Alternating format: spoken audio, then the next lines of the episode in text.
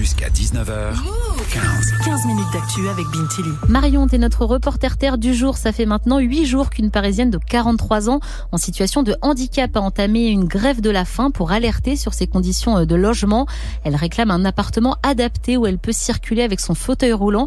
Euh, pour les personnes en situation de handicap, trouver un logement accessible, c'est un vrai parcours du combattant. T'as sorti ton micro-move et rencontré un jeune dans cette situation. Oui, il s'appelle Valentin, il a 24 ans, il se déplace en fauteuil roulant. Il a terminé ses études il y a quelques mois et a trouvé un travail à Paris.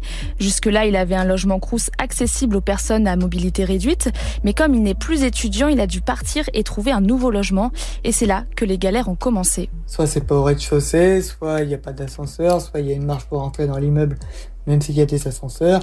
Et quand tout ça est ok, bah, en général, la salle de bain, soit tu as très peu de photos, soit tu te rends compte qu'il y a une baignoire. Donc, euh, moi, il me faut une douche à l'italienne ou une cabine de douche assez large pour pouvoir euh, installer un siège de douche.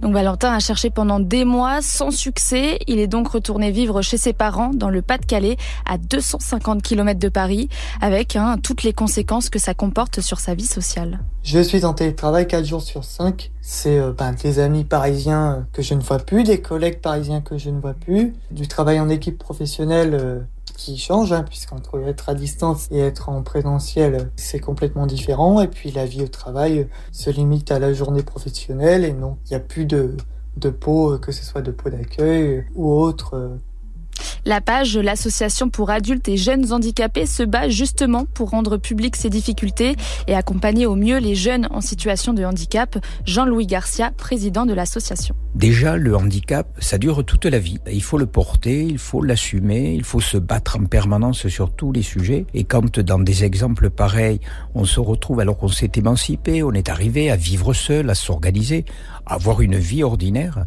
et si le logement, euh, on peut pas l'obtenir, revenir chez papa et maman, alors qu'on est adulte, qu'on est émancipé, qu'on veut voler de ses propres ailes, c'est une double peine, c'est un recul, un retour en arrière qui est insupportable. Et en plus, Marion, il y a un réel manque d'informations en ce qui concerne ces logements. Oui, euh, car on ne sait pas forcément où sont ces appartements et surtout combien il y en a.